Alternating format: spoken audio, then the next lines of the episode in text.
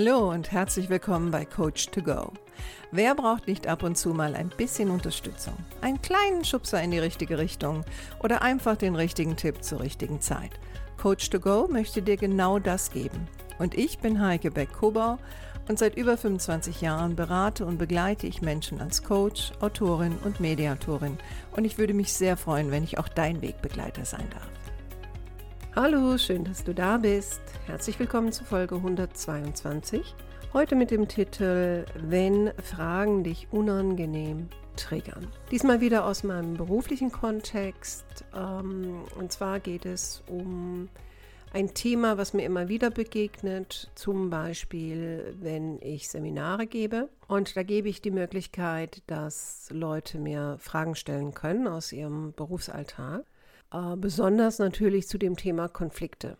Und ich mache auch so etwas wie Fallbesprechungen, also heißt, wenn ich mit einer Gruppe länger arbeite, dass die dann ähm, Fälle aufschreiben, wo sie für sich persönlich an Grenzen gekommen sind, ähm, beschreiben dann die Situation, ihre Rolle, wer noch dabei war und so weiter, um dann mir auch diesbezüglich Fragen zu stellen. Ich lasse sie das oft schriftlich machen, wenn es Gruppen sind, mit denen ich über einen längeren Zeitraum arbeite, ähm, sodass die dann während des Tages, wo ich Fallbesprechungen mache, auch einen Fall parat haben und auch nochmal durch ihre eigene Verschriftung, die sie mir vorab schicken, ähm, auch nochmal in die Erinnerung kommen, ah ja, genau, es ging darum. Und klar ist, dass im Schriftlichen natürlich nur ein Bruchteil der Informationen ist. Und im Gespräch, also ich bespreche das dann im Detail mit denen und frage auch sehr viel, ähm, kommen natürlich noch mehr Informationen ans Licht. Öfter geht es mal darum, dass jemand einen Kommentar oder aber eine Frage gestellt bekommt und diese Frage reicht schon, dass der oder diejenige abgeht wie ein Zäpfchen. Und die wollen dann wissen, ähm, wie können sie sich anders verhalten, weil sie natürlich merken, dass sie auf die Frage vielleicht ähm, zu heftig reagiert haben oder nicht professionell reagiert haben oder, oder, oder, oder. Und das bringt mich zum heutigen Thema. Weil ich merke, nicht nur im beruflichen, sondern auch im privaten, ähm, habe ich immer wieder Menschen, die selbst durch einfache Fragestellungen sich sehr, sehr stark angegriffen fühlen. Also die Frage allein greift sie schon an. Und dementsprechend läuft natürlich auch das Gespräch. Ne, die einen fangen an, sich zu rechtfertigen, die anderen schmollen, die nächsten machen einen Gegenangriff. Ja, gehen auf jeden Fall nicht sehr gut mit der Frage um, die in den meisten Fällen ja gar nicht böse gemeint ist sondern wirklich mit dem Gedanken ist, ich möchte ein, eine gewisse Information haben. Und in diesem Fall, also die, die, ähm, dieser Fall, der mich jetzt äh, vor ein paar Tagen dazu bewogen hat, diese Folge jetzt mal zu machen, da wurde diese Frage dann auch schriftlich gestellt. Jetzt muss man natürlich dazu sagen, es hatte eine Situation vorab gegeben, die ist unglücklich gelaufen. Derjenige, der vor mir saß, hatte sicherlich keine Schuld daran. Also es gab auch Gründe, warum das so gelaufen ist, wie es gelaufen ist. Aber wie es so oft ist im beruflichen Kontext, ähm, es waren viele Leute involviert.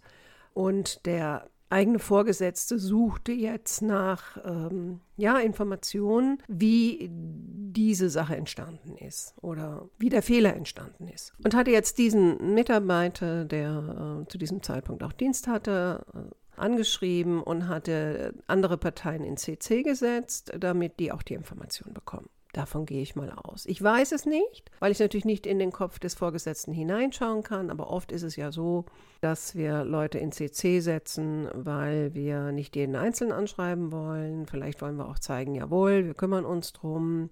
Ja, es könnten alle möglichen Motive sein. Aber in diesem Fall hat der Empfänger dieser Botschaft, der hat die Frage, die darin stand, also ich weiß gar nicht mehr genau, was sie war, ähm, was ist da passiert oder was ist da gelaufen oder irgendwie sowas in die Richtung, hat der jetzt sofort sehr persönlich genommen und hat sich angegriffen gefühlt. Und wir haben darüber gesprochen, wie er damit hätte umgehen können. Äh, in dem Fall war es wohl so, dass er gar nicht darauf reagiert. Und jetzt im Nachhinein ähm, auch so den Gedanken hatte, hm, war das jetzt gut, hätte ich nicht vielleicht reagieren sollen. Äh, zwischenzeitlich hat aber dann ähm, sein wiederum Teamleiter darauf reagiert. Ne? Also, und ja, es gab eine Antwort. letztendlich, aber sie kam nicht von ihm und die Frage wurde an ihn gestellt. Und das hat mich dazu gebracht, jetzt mal dieses Thema zu besprechen, weil ich das immer wieder kriege. Also Leute schreiben mir vielleicht einen, Satz, den jemand gesagt hat oder eine Frage, die jemand gestellt hat und regen sich dermaßen drüber auf, dass das sie auch lange beschäftigt, besonders wenn es Frauen sind.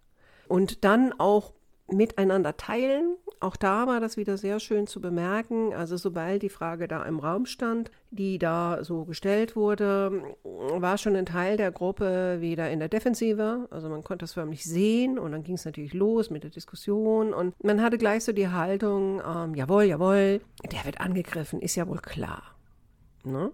Und gleichzeitig wollte er von mir wissen, wie hätte er anders damit umgehen können. Aber bevor ich jetzt genau dahin gehe, möchte ich vielleicht ein paar Worte dazu sagen, was meiner Meinung nach dazu führen kann, dass jemand sich zum Beispiel durch eine Frage schon gleich angegriffen fühlt.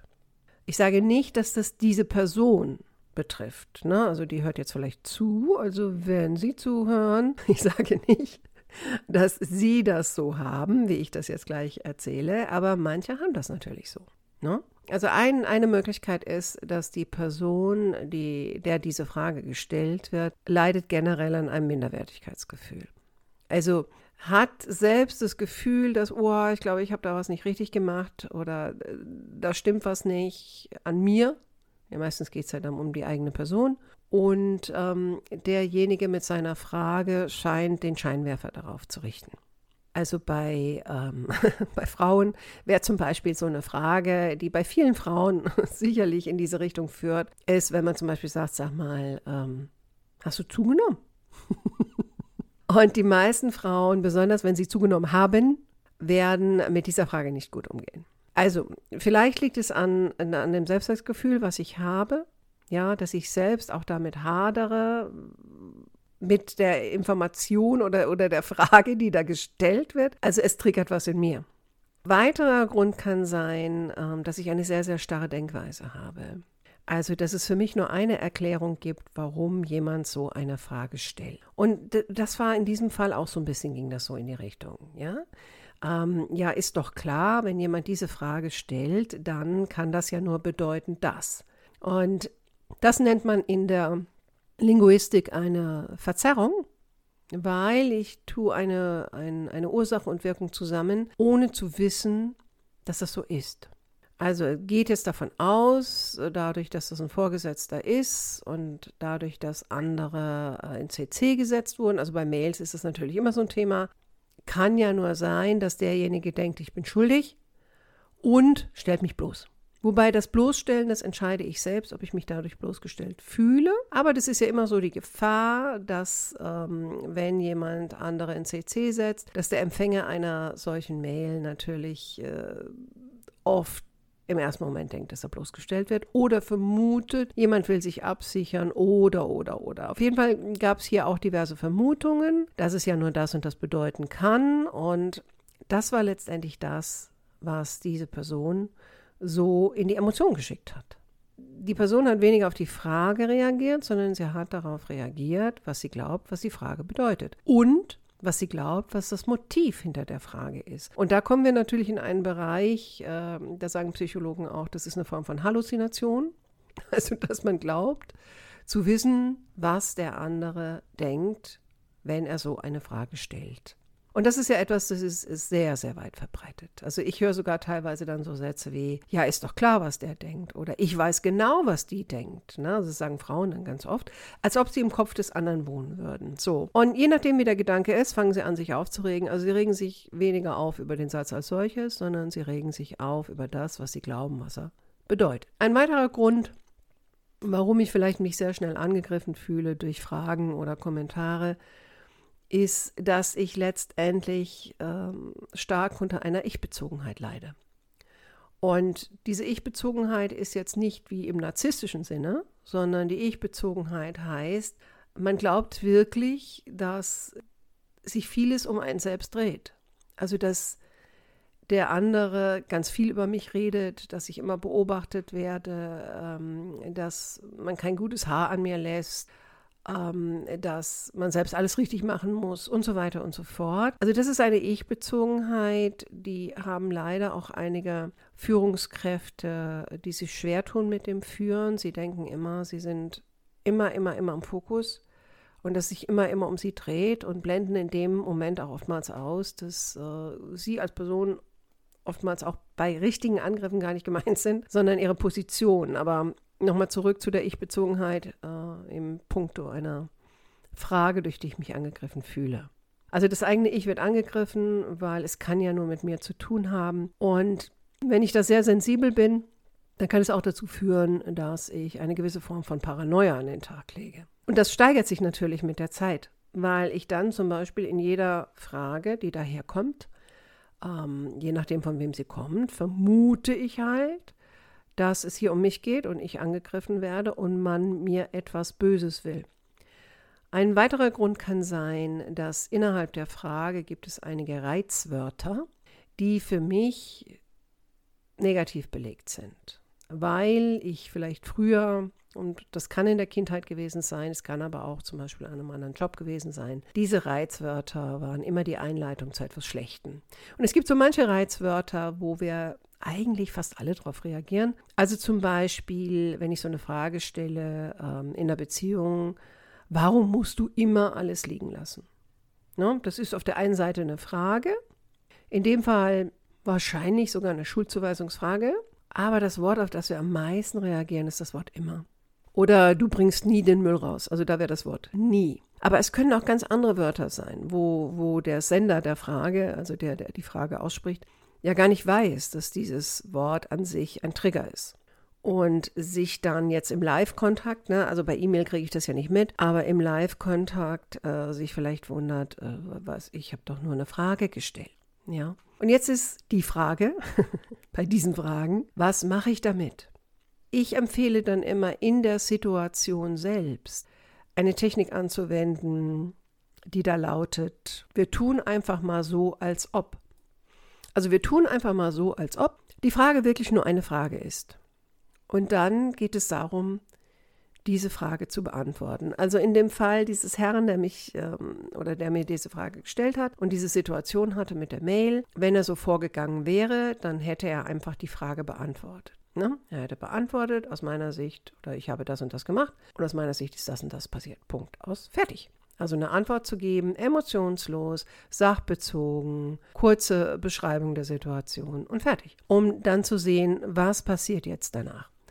In seinem Fall habe ich auch gesagt, naja, wenn Sie sich bloßgestellt gefühlt haben, dann wäre es vielleicht gut bei nächster Gelegenheit, wenn Sie den Sender der E-Mail sehen, mal kurz, kann auch durchaus zwischen Tür und Angel sein. Also man muss das nicht gleich so hoch aufhängen, aber vielleicht der Person eine Rückmeldung zu geben und zu sagen, ähm, ja, haben Sie meine Antwort bekommen? Äh, wie ist es denn da weitergegangen mit dem Thema? Ne? Zum Beispiel auch Interesse zu bekunden. Und dann vielleicht zu sagen, ähm, übrigens, ich würde Ihnen gerne eine kurze Rückmeldung geben. Ich muss Ihnen ganz ehrlich sagen, als ich äh, die CC-Liste gesehen habe und Sie mich so direkt gefragt haben, äh, habe ich mich ein bisschen bloßgestellt gefühlt. Und ich würde mir wünschen, dass Sie in Zukunft ähm, solche Fragen, wenn möglich, doch einfach nur an mich direkt stellen. So, und jetzt kann der andere dazu was sagen.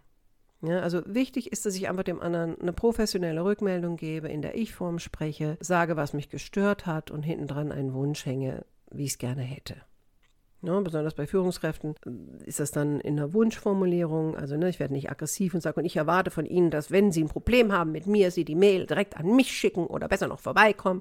Ich meine, das führt natürlich in eine Eskalation und basierend auf einer einfachen Frage ist es nicht wirklich nötig, dass ich da ein Fass aufmache. Aber die Technik, wir tun mal so, als ob es eine ganz, ganz mächtige Technik. Na, also sobald ich die Emotion spüre, nochmal auf die Frage zu gehen, was war jetzt die Frage? Und ich beantworte erstmal auf der Sachebene die Frage, weil ich entscheide, ob ich sachlich antworte, ob ich emotional antworte, ob ich mich angegriffen fühle und so weiter und so fort. Und du kennst vielleicht auch Menschen, die wirklich angegriffen werden und die können trotzdem gut damit umgehen, weil sie selbst entscheiden, dass sie sich nicht angreifen lassen. Und da sind wir natürlich wieder bei dem Minderwertigkeitsgefühl oder dem Selbstwertgefühl. Eine weitere Möglichkeit wäre, eine Frage mit einer Gegenfrage zu beantworten.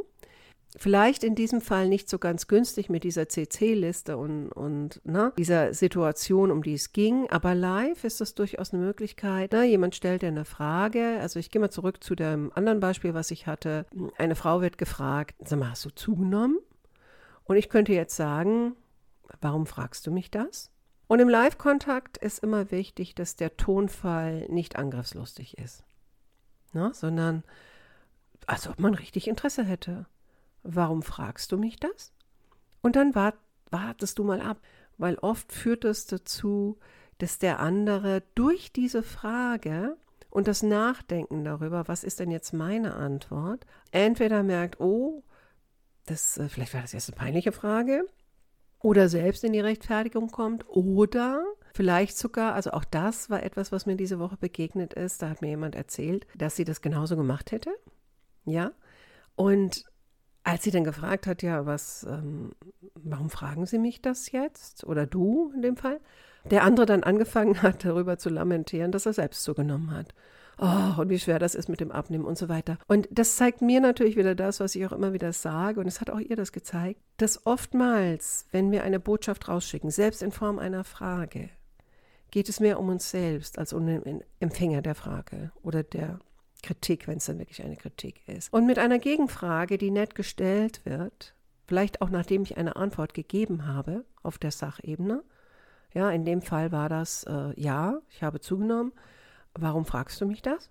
Kommen wir in eine Situation, wo wir das Gespräch wieder an uns nehmen, wir führen das Gespräch, ähm, wir sehen, was passiert mit dem anderen und wir merken auch sehr, sehr schnell, dass es meistens gar keinen Grund gibt, sich über diese Frage wirklich aufzuregen. Und gar keinen Grund gibt, zu eskalieren, sondern bevor wir eskalieren mit der anderen Person und auch die Eskalation in uns selbst, sollten wir noch die ein oder andere Aktion dazwischen schieben. Ja, ich, ich sage immer, ich entscheide, ab wann ich mich aufrege. Und dass meine Nerven sind, versuche ich erstmal noch das eine oder andere hineinzuschieben, bevor ich anfange, mich aufzuregen. Das funktioniert natürlich nicht in 100 Prozent der Fällen. Also wenn wir jetzt in einem persönlichen Kontext sind und es ist der Liebste, der gebetsmühlenartig immer mit gleichen Fragen arbeitet und ähm, man weiß, oh nee, jetzt kommt das wieder, ne? und das triggert richtig und vielleicht will der auch triggern. Dann ist es natürlich eine andere Geschichte. Aber im Berufskontext würde ich dir empfehlen, versuche immer wieder auf der Sachebene zu bleiben und Fragen sind erstmal vom Prinzip her etwas, da ist der erste Schritt, eine Antwort zu geben auf die Frage. Weil machen wir uns nichts vor. Der Gedanke und die Bewertung, unsere eigene persönliche Bewertung zu dem, was dort gesagt wurde oder gemacht wurde oder gefragt wurde, das führt uns in das Gefühl. Und das Gefühl bestimmt, welche Aktion wir machen.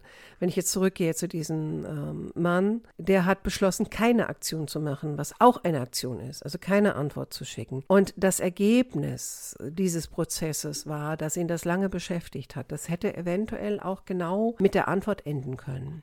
Oder es wäre anders weitergegangen. Also der andere wäre ja dann wieder am Zug gewesen, nicht? Und man weiß nicht, was danach passiert wäre oder auch nicht passiert wäre. Aber wenigstens wäre das Ergebnis des Grübelns und des Haderns und des Ärgers wäre wahrscheinlich vorbei gewesen. Also schau immer erstmal, wenn du dich über solche Sachen aufregst und du willst es langfristig ändern, dass du nicht immer so empfindlich auf Fragen reagierst, dann recherchiere mal, was deine Kerngedanken zu sowas sind.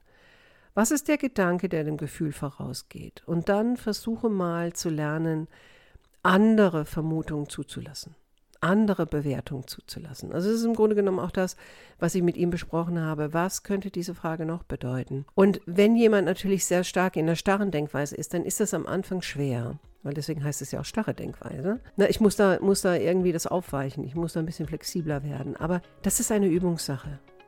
Das ist eine Übungssache, wie ich mit so einer Frage umgehe. So, ich hoffe, du konntest was für dich mitnehmen. War heute ein bisschen länger als sonst. Äh, wenn du Fragen dazu hast, kannst du mir die gerne mailen. Ich freue mich, wenn du nächste Woche wieder dabei bist. Mach's gut, deine Heike.